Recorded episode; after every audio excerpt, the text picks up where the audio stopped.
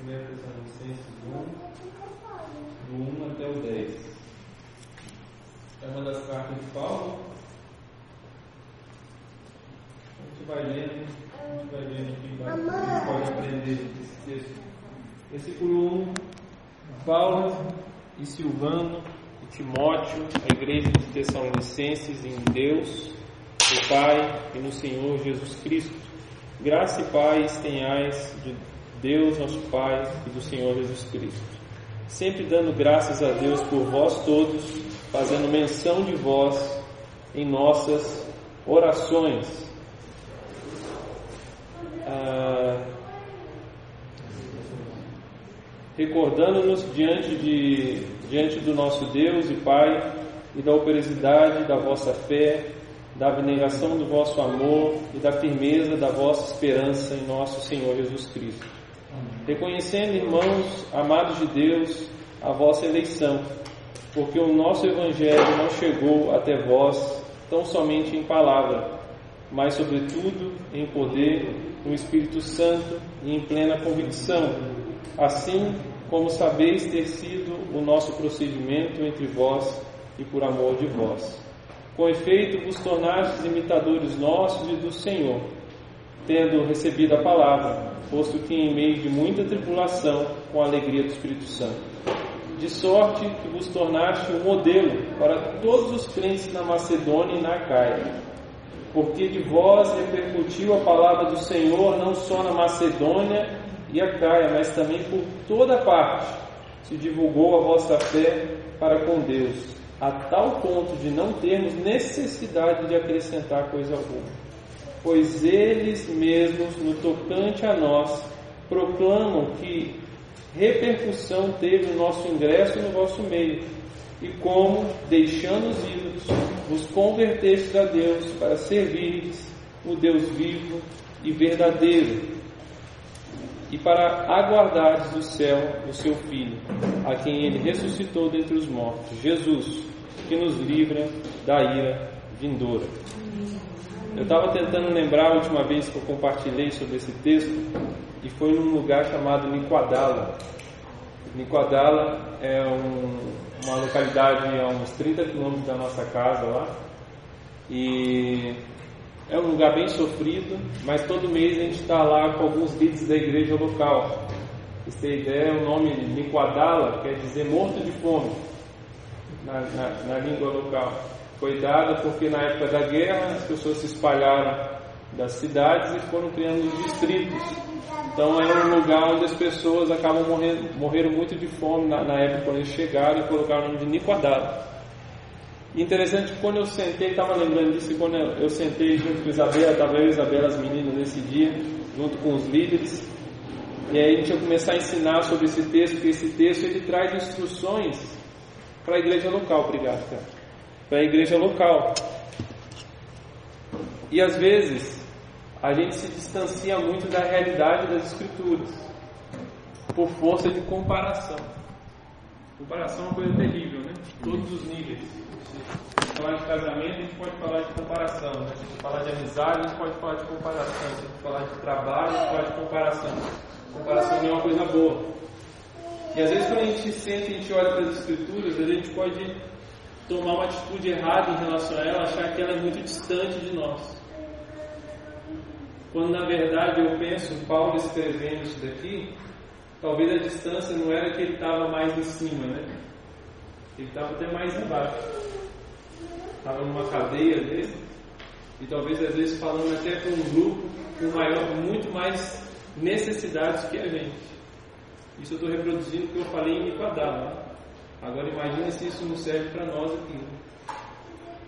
Então, queria encorajar vocês a sempre quando abrir as escrituras, afirmar o pé mesmo na fé que é para mim. Cabe em mim. Né? Amém? Então vamos lá comigo no versículo 1 e 2. Fala assim, Paulo e Silvano e Timóteo, a igreja de Tessalonicenses, em Deus, o Pai do Senhor Jesus Cristo, graça e paz tenhais de Deus, nosso Pai, e do Senhor Jesus Cristo. Sempre dando graças a Deus por vós todos, fazendo menção de vós em nossas orações. Primeira coisa que eu queria observar com vocês aqui era a vida de oração de Paulo. Vocês já perceberam que Paulo tinha uma vida de oração intensa, né? E quando a gente vai vendo as cartas de Paulo, não é difícil perceber que Paulo sempre orava pela igreja. E ele não orava, não orava pela igreja como uma instituição. Ele sempre orava pela igreja como pessoa. Ele orava por nomes.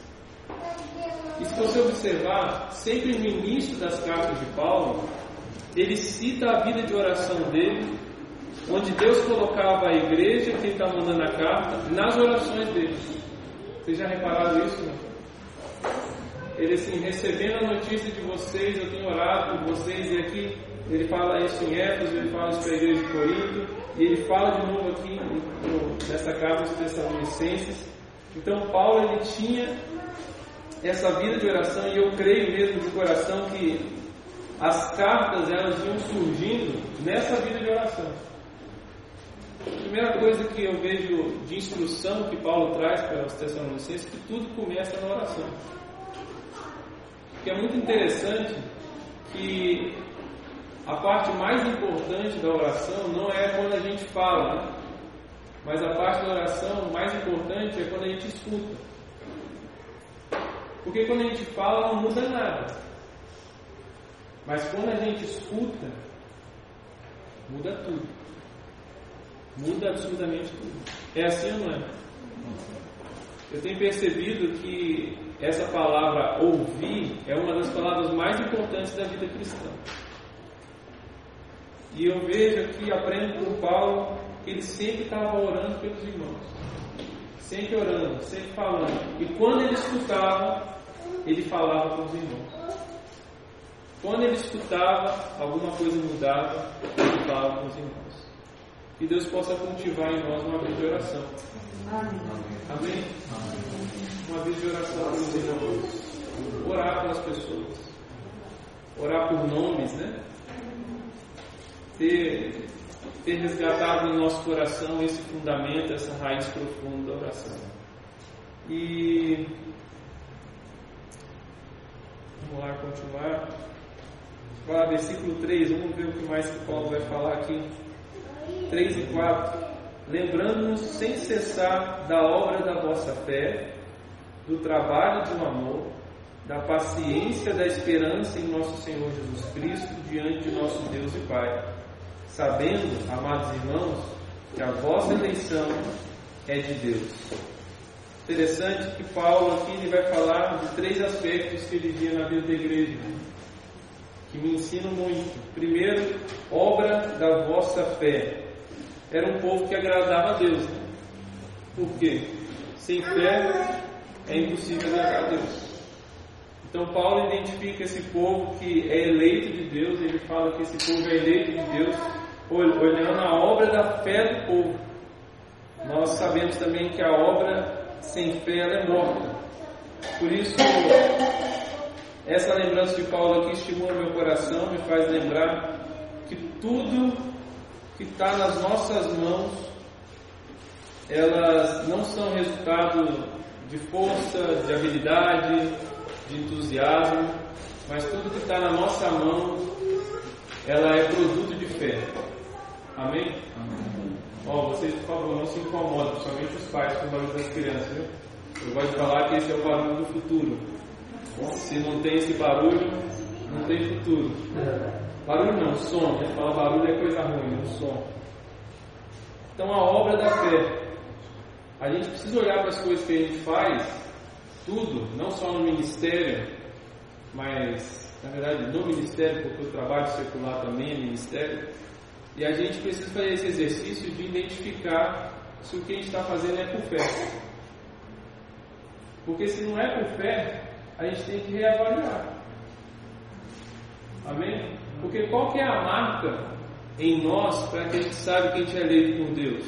A marca é que as obras das nossas mãos, que passam pelas nossas mãos, é por fé. Amém. Porque quando a gente não consegue ver a base da fé nas coisas que a gente faz, se eu não vejo fé quando eu educo meus filhos, se eu não vejo fé quando eu me relaciono com minha esposa, se eu não vejo fé da forma que eu me relaciono com os meus irmãos, essa obra não passa pelas mãos de Jesus na cruz. Glória a Deus. Amém? Amém? E aí você pode até ter uma força, você pode até ter um desempenho legal, mas é, não é fruto de Deus, não é eterno, é passageiro. Amém? Amém. Então Paulo ele, ele se alegra pela obra da vossa fé. Amém? E depois ele fala trabalho do amor. Em algumas versões ele fala sobre abnegação do vosso amor. E eu gosto muito dessa palavra abnegar, porque abnegar é a gente desistir de alguma coisa. Olha que interessante. Então ele fala abnegação do vosso amor. Que, que é uma marca de uma pessoa eleita é a abnegação do vosso amor? Porque Deus é assim.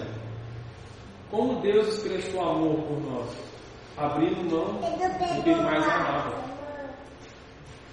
Então, quando Paulo olha para a igreja lá, ele fala: Eu vejo a marca de vocês. E como que a gente expressa isso? Além de ter fé na obra, tem renúncia na obra. Custa alguma coisa. Por exemplo, vocês estão aqui hoje, isso é uma marca da eleição. Custou alguma coisa vocês estarem aqui? Não é assim? Por exemplo, as mães, depois que eu tive filhos, valorizei muito mais as mães de crianças pequenas. Ainda mais nessa situação de reunião. Por exemplo, a Isabela custa alguma coisa, ela está lá agora com a criança sozinha. E ela está cultuando a Deus nisso. É uma marca. Não é isso? A minha irmã está ali com um olho aqui dois olhos, o outro olho está dividido nos dois. É uma renúncia. Tudo que a gente faz precisa de renúncia. Lá em Cascavel eu estava lembrando de um texto, numa passagem da vida de Davi. Davi tinha cometido um pecado, Deus tinha pedido para ele não fazer um censo, ele fez um censo, depois ele se arrependeu porque Deus é, confrontou ele e Deus orientou ele a fazer um sacrifício. E ele foi procurar o terreno para fazer o sacrifício, vocês lembram do texto, pediu o terreno, e tinha um amigo que era o dono do terreno falou assim, pode levar. Ele falou, não, vou pagar, não pode levar. Ele falou assim, Deus que me livre de prestar um culto a Deus que não custe nada para mim. Abnegação do vosso amor. Essa é uma marca da nossa vida. Então, quando aparecer uma coisa para você renunciar, levanta a mão para o céu e fala assim: beleza, Hoje vai ter culto. Amém. Glória a Deus. O, o Amém ensina uma coisa muito interessante, que ele fala que a parte mais importante do culto é a oferta. E sem oferta não tem culto. Tem qualquer outra coisa no culto. Então se apertou e você vai ter, você fala, esse é o caminho certo, mas a coisa estreitou, fala assim, é, não, hoje tem culto. Amém. Amém? Amém. Abnegação do vosso amor. E a outra marca que Paulo evidencia nesse texto é a paciência da esperança. Em outras versões ele diz a firmeza da vossa esperança. É muito interessante isso porque a nossa esperança é, para todas as coisas é Jesus. Todas as coisas. A partir de mim, vou falar de mim. A esperança da minha vida é Jesus. A esperança de qualquer melhora de um sentido do meu caráter é Jesus. Não é da experiência que passou, não é da onde eu vim, que eu conquistei, que eu não conquistei, da família que eu vim. Da... Não. É, é Jesus. Acho muito interessante uma fala de Martim Lutero. Martim Lutero ele fala o seguinte: ele fala assim, a minha descendência, quando ele questionava, porque ele veio de uma família muito boa, estudiosos, eles eram ricos, conheciam as escrituras, não eram pessoas devassas, entregas aos desejos. E aí eu acho que as pessoas ficavam assim, ah, você saiu assim porque você veio de uma família boa, né? E ele fala assim, olha, a minha descendência ela é tão boa, tão boa quanto de Satanás que são os anjos. Ele estava querendo dizer o quê? A marca da nossa vida é Jesus. Amém. Nada mais interessa. Somos descendentes de Abraão. Então, a, no, a marca, a esperança em tudo na nossa vida é Jesus. Das coisas assim, mais singelas da vida até as coisas mais complexas. Amém? Inclusive, quero dar um conceito para vocês que tem funcionado para mim. eu tenho, eu tenho visto que para eu me posicionar mais, é, mais nessa base, que a minha esperança é Jesus nas coisas complexas, meu coração ele fica mais posicionado para eu conseguir fazer isso quando eu me exercito nas coisas mais simples da vida. Percebe tudo isso? Se diariamente eu vou me posicionando nas coisas simples, nas coisas que eu acho que eu consigo fazer sozinho, e eu declaro, Senhor, eu preciso de você nisso, quando aparece a coisa complexa, parece que eu estou com o coração mais inteiro. Amém? E Paulo louva, louva os irmãos por causa disso, a paciência da esperança.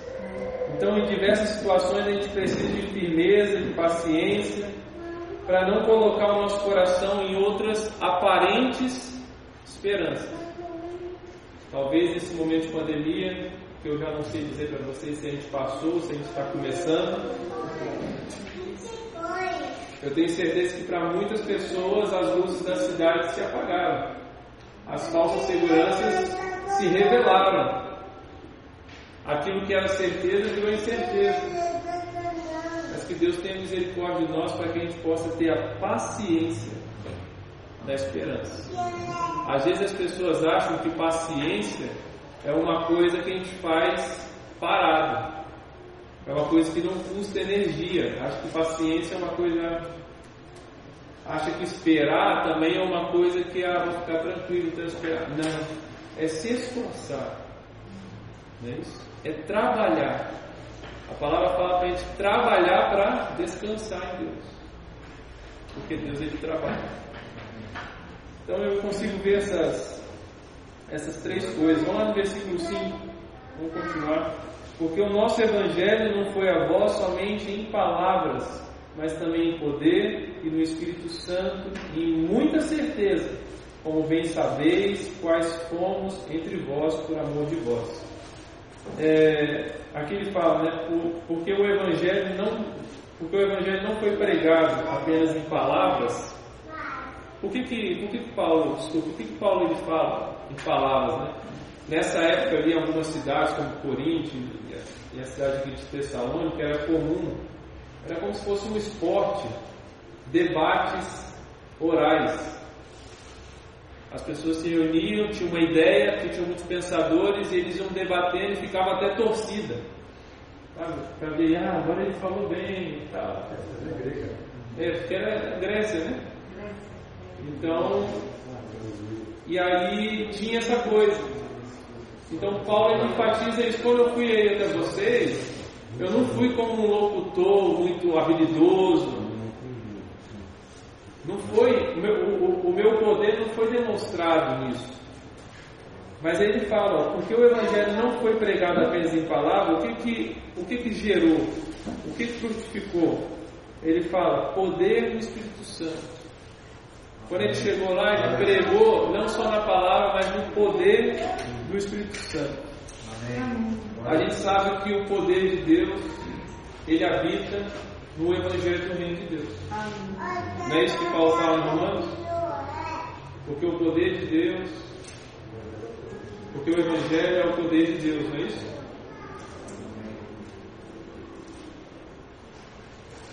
Então, quando ele vai, ele não confia na forma que ele vai falar, mas ele confia na mensagem. Qual que é a mensagem? Jesus é Deus, Deus que fez carne, ele morreu numa cruz, ele ressuscitou, ele é Senhor e ele vai voltar. Esse é o poder do Espírito Santo. Esse é o perigo é isso que vai mudar tudo. Lembrava ali em Cascavel com os irmãos que quando começou a pandemia, muita gente falando, incrédulo, depois crente também, a pandemia vai mudar o mundo. Não muda nada. Vai piorar o mundo. O sistema volta mais forte. Eu fiquei impressionado ainda quando as pessoas começaram a falar que não, a pandemia agora vai mudar a igreja. Não muda nada. O que muda a igreja, o que muda o mundo, é o evangelho do reino de Deus. Amém. Só isso tem poder. De resto, o coração do homem só vai endurecer mais. Mas o evangelho vai mudar. O evangelho, a pregação do evangelho, e ele foi nesse poder de Deus. E ele também não pregou só em palavras, mas ele também falou em plena convicção. Que é o que? Sem dúvida. O que ele pregava era o que ele vivia. Porque convicção não é você falar firme, não é você falar. Não. Convicção é o que eu falo, é o que eu vivo. Inclusive, tem duas coisas que a gente precisa para a gente exercer o ministério. Né? primeira coisa é a gente conhecer Jesus. A segunda é ter uma mensagem correta. E mensagem correta não é acúmulo de informação. Mensagem correta é aquilo que eu recebi de Deus, eu vivo. Amém? Amém. O que eu recebo de revelação, eu vivo. Então, ele não foi só com palavras. Ele tinha palavras. Isso é importante. Mas ele foi no poder do Espírito Santo. Ele foi em plena condição. Quando ele acabava de pregar, a vida dele ia pregando nele. Amém. Amém? Que coisa maravilhosa. Maravilhoso. E a outra coisa que a forma que ele foi pregando, ele fala procedimento entre vós e amor por vós. Procedimento entre vós e amor por vós. Aqui está falando que ele não pregou só em palavras, mas ele pregou com prática e olha só, em motivação. Como é importante. Em prática e motivação. Eu acho que, acho não, a única religião do mundo que chega em profundidades tão grandes no nosso coração é o Evangelho do nosso Senhor Jesus Cristo. Porque todas as outras religiões elas vão trabalhar na nossa prática. Mas elas não chegam na motivação. Porque só o Senhor Jesus é rei dos corações. Amém. É mais ou menos isso que Jesus ele vai falar no, no, no Sermão do Monte. Um exemplo disso é quando ele fala, por exemplo, antes, aquele que, que se deitava com a mulher do, do, do seu amigo adulterava, né? Mas ele fala, mas agora, aquele que tem pensamentos impuros, que peca com os olhos, esse já pecou. Então ele está falando da intenção. E é interessante que Jesus, ele sempre acertava na obediência, na prática, e sempre acertava na intenção. Porque toda a intenção de tudo que Jesus fazia era para a glória de Deus. Eu já não posso falar com tanta segurança disso sobre a minha vida. E eu preciso, pelo menos, abrir meu coração todos os dias para o Senhor, endireita as minhas motivações. Amém. Porque a pregação do Evangelho ela tem que ser pregada na palavra, do poder do Espírito Santo, na minha convicção, mas também na minha motivação. Porque Deus ele sempre vai trabalhar em duas vias, meus irmãos. Ele vai trabalhar na história, mas ele também trabalha na minha vida. Se eu escolho assim, ah, eu quero que Deus faça e mova e tudo, e eu não quero que Ele trabalhe na minha vida, eu vou perder tudo. Se eu quero que Deus trabalhe só na minha vida e não, não me use na história, Deus não tem parte com isso. Deus ele sempre trabalha na história e na minha vida. Amém. Ele sempre vai trabalhar na prática e na minha motivação. Amém? Amém. Só que a motivação, meus irmãos, não sei para vocês, não é uma coisa fácil de trabalhar. Eu acredito que só tem um caminho, que é a gente abrir a nossa vida uns para os outros. Porque a motivação ninguém vê. Só o Espírito Santo vê. Por exemplo, eu tenho uma personalidade de uma pessoa mais tranquila, né? Então, às vezes acontece de eu mirar ao ponto de pecar e ninguém percebe. Mas eu sei. O Espírito Santo está vendo. É nesse momento que eu preciso abrir meu coração. Amém? Então, só lembrando isso daqui, para a gente ficar atento com isso. Então vamos continuar aqui o texto, ele continua, versículo 6. E vós foste feitos nossos imitadores e do Senhor, recebendo a palavra em muita tribulação, com gozo do Espírito Santo. Aqui Paulo está falando que quando ele pregou o Evangelho, no poder do Espírito Santo, na plena convicção, no procedimento, né, na prática e na motivação correta, essas atitudes dele frutificaram E frutificou em quê? Um povo que era imitador dele e do Senhor Jesus Cristo. É verdade que quando as pessoas começam a imitar a gente, a gente começa a ter uma preocupação que é legítima, que é o quê? Orgulho da gente, né? Não, não quero que você fique me imitando assim, porque eu não sou o Senhor. Já passaram por isso? É Ele, tem que olhar para Ele, não é? Até aí tudo bem, mas deixa eu falar uma coisa para vocês. Deus nos chamou para que as pessoas olhem para nós e nos imitem. Amém. E nós precisamos nos posicionar nisso. Amém. Não tem problema você ter essa preocupação. Você dobra os seus joelhos, você confessa os seus pecados, você, quando você for tentado, mas você tem que clamar a Deus, levante pessoas para me imitar, assim como eu imito o Senhor. Amém. Vocês estão aqui em Maringá para que os olhos das pessoas procurem vocês e imitem de coração a vida de vocês. Amém?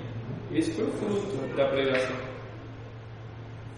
Outro fruto é um povo cheio de alegria em meio à tribulação. E o contexto aqui era de per- de perseguição, o povo estava sendo perseguido, né? Então o medo, as incertezas uma coisa muito comum ali na época, mas a pregação do Evangelho gerou isso, gerou alegria. E para terminar, versículo 8, 9 e 10 fala: Porque por vós soou a palavra do Senhor, não somente na Macedônia e Acaia, mas também em todos os lugares, e a vossa fé para com Deus se espalhou, de tal maneira que já dela não temos necessidade de falar coisa alguma, porque eles mesmos anunciam de nós qual a entrada que tivemos para convosco, e como dos ídolos vos convertestes a Deus para servir o Deus vivo e verdadeiro. E esperar dos céus o seu Filho, a quem ressuscitou dentre os mortos, a saber, Jesus que nos livra da ira futura. Olha, essa entrada de Paulo, essas poucas coisas que a gente viu, que a gente pode imitar, que a gente pode viver, como oração, como ele pregou, é, a abnegação do amor, o estilo de vida, gerou um povo que virou modelo para a expansão do Evangelho naquela região. Um povo simples, um povo que amava a Deus e um povo que frutificou para Deus. Então esse texto me ensina algumas coisas, essa é uma das coisas que eu queria repartir com vocês hoje, encorajar vocês hoje a continuar caminhando no que Deus tem, tem para nós aqui em Maringá. Amém? Amém. Amém. Glória a Deus. Amém. Amém. Vamos orar por essa palavra? E depois eu posso mostrar ali rapidamente alguma coisa. Senhor, muito obrigado.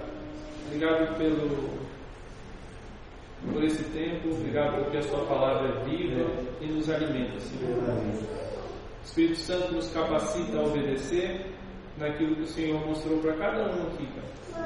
Eu tenho certeza que o Senhor falou algumas coisas aqui com cada um. E nós declaramos que nós precisamos de você, Pai, para te obedecer. Nós te amamos e queremos expressar isso por meio da obediência. Continua falando com a gente aqui, Senhor, durante esse dia. Em nome de Jesus. Amém. Amém. Amém.